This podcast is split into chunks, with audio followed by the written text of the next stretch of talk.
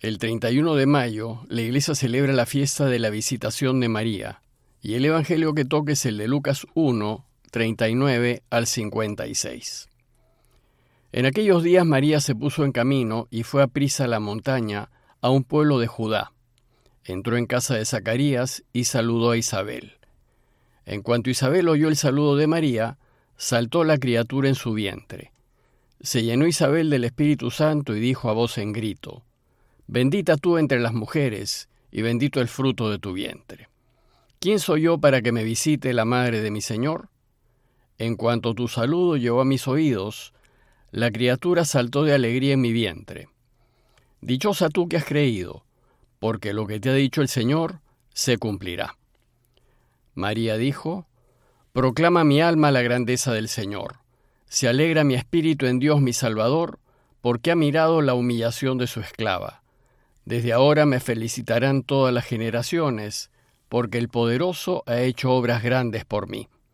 Su nombre es santo, y su misericordia llega a sus fieles de generación en generación. Él hace proezas con su brazo, dispersa a los soberbios de corazón, derriba del trono a los poderosos y enaltece a los humildes.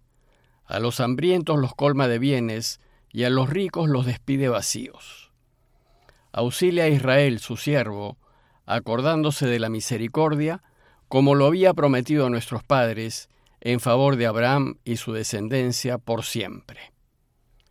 María se quedó con Isabel unos tres meses y después volvió a su casa.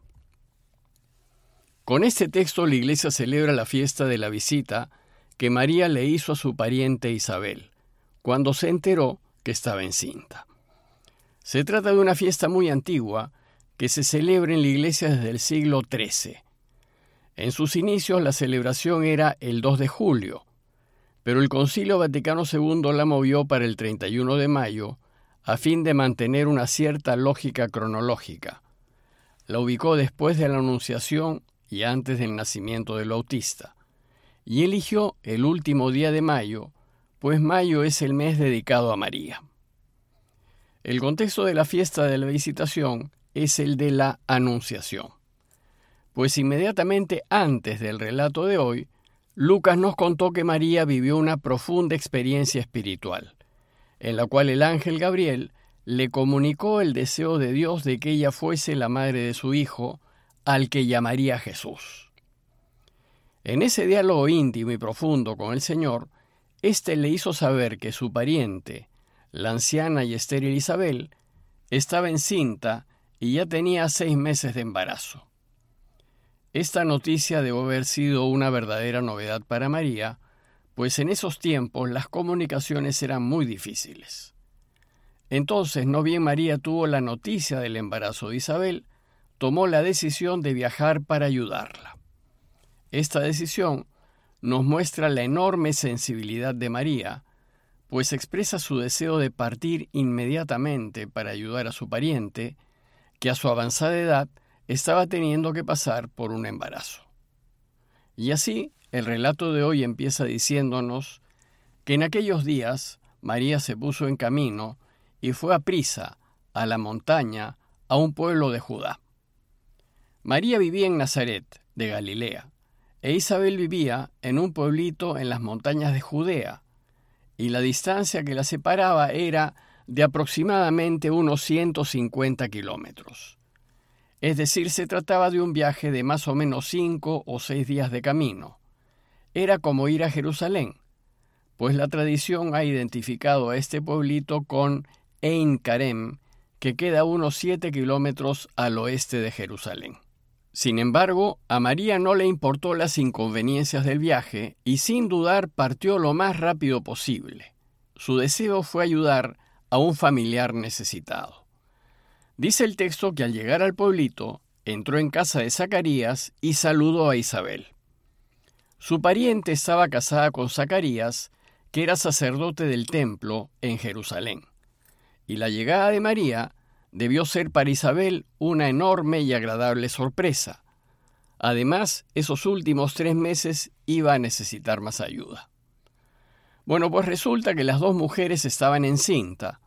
Isabel tenía ya seis meses de embarazo y María según las palabras del ángel, acababa de quedar encinta. Y ambas habían concebido niños que serán muy especiales, más bien extraordinarios. Uno, el precursor, y el otro, el Mesías del Señor. Y ambos trabajarán a la limón para que el Padre pueda reinar. Así es que el encuentro de las dos mujeres fue también el encuentro de Jesús y de Juan. Y si bien fue su primer encuentro, se trató de un encuentro en el silencio, desde el seno de sus madres. Sin embargo, Juan, según Lucas, demostró su alegría con un salto, pues dice el texto que, en cuanto Isabel oyó el saludo de María, saltó la criatura en su vientre. Juan se movió en el seno de su madre, y eso fue suficiente para que Isabel, movida por el Espíritu Santo, interpretase el significado de ese salto. Y nos dice el texto que se llenó Isabel del Espíritu Santo y dijo a voz en grito, Bendita tú entre las mujeres, y bendito el fruto de tu vientre. Pues en cuanto tu saludo llegó a mis oídos, la criatura saltó de alegría en mi vientre. Dios Espíritu Santo, cuando nos toque el corazón, nos abre los ojos del entendimiento y nos lleva a descubrir las verdades de Dios.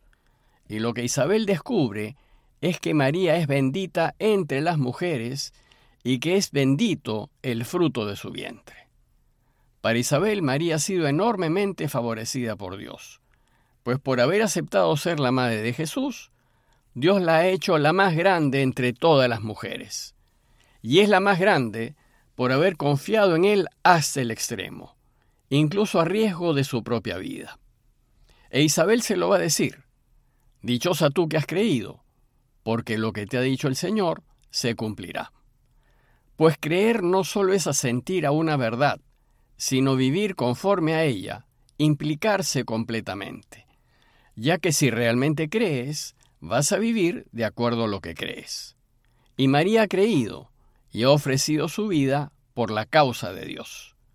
Y como ha creído, lo que ha creído se cumplirá. Y el fruto de su vientre es Dios mismo, que ha decidido hacerse hombre en Jesús para que nosotros volvamos a Él. Entonces Isabel la alaba por ello, diciéndole, ¿Y quién soy yo para que me visite la madre de mi Señor? Isabel reconoce que el Hijo de María, el recién engendrado, es su Señor, es decir, su Dios. Por tanto, ¿cómo pues no alegrarse con María? En la oración del Ave María, la Iglesia recoge el saludo del ángel al decir, Alégrate María llena de gracia, el Señor está contigo, y le añade el saludo de Isabel, Bendita eres entre todas las mujeres, y bendito es el fruto de tu vientre. Inmediatamente después viene la respuesta de María con un cántico de alabanza conocido como el Magnificat.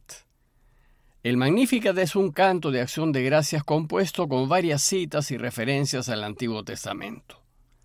Es en realidad una composición de la iglesia de los tiempos en que Lucas escribió su Evangelio. Y este canto busca expresar la enorme gratitud de María. Ella exulta de gozo, porque Dios siempre cumple con todas sus promesas. Dice el canto, Proclama mi alma la grandeza del Señor. Se alegra mi espíritu en Dios, mi Salvador, porque ha mirado la humillación de su esclava. Desde ahora me felicitarán todas las generaciones, porque el poderoso ha hecho obras grandes por mí. Su nombre es santo, y su misericordia llega a sus fieles de generación en generación. Detrás de este hermoso canto probablemente se encuentre el poema de la estéril Ana, cuando afligida oraba al Señor para que le diese un hijo, y el Señor le dio a Samuel. Dice 1 Samuel 2, 1 al 10. Mi corazón exulta en el Señor, mi cuerno se levanta en Dios, mi boca se dilata contra mis enemigos, porque me he gozado en tu socorro. El Magnificat expresa cómo Dios se acuerda de los pobres y de los que sufren y de los que están desprotegidos, y cómo los rescata de su penosa situación, los satisface y los colma de bienes.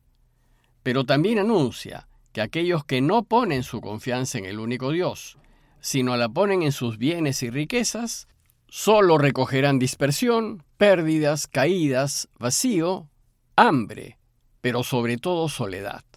La soledad de no ser queridos y la soledad de no tener a Dios.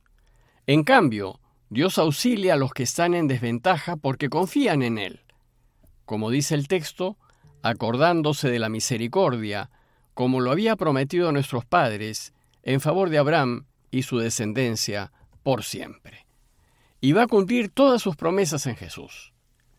El relato termina centrándose en María y en su servicialidad y diligencia diciendo, María se quedó con Isabel unos tres meses y después volvió a su casa.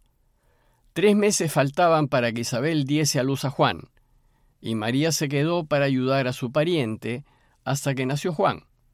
Y podemos suponer que se quedó hasta que Isabel se pudo valer por sí misma, y después volvió a Nazaret. Como conclusión, los invito primero a considerar lo que hace María en favor de su prójimo en necesidad y cómo se dispone a ayudar sin medir costos ni fatigas. Bueno, pues de María va a aprender Jesús. Pero él no solo aprenderá de su madre su sensibilidad y preocupación por el prójimo necesitado, sino sobre todo aprenderá a amar al Padre por encima de todo y hacer siempre su voluntad. Y segundo, a considerar la presencia permanente de Dios en la vida de María, ver cómo María todo lo hacía en referencia a Dios y a lo que Él deseaba, y ver cómo ella vive en gratitud permanente al que le ha dado todo hasta la vida. Pidámosle a Dios su gracia, para que así como aprendió Jesús, aprendamos también nosotros de María, que aprendamos de su preocupación por aquellos que más necesitan, que aprendamos que no basta preocuparnos, sino que es necesario poner manos a la obra y ponernos a ayudar, y sobre todo que aprendamos a agradecerle a Dios por todo lo que nos ha dado y ha hecho por nosotros. Parroquia de Fátima, Miraflores, Lima.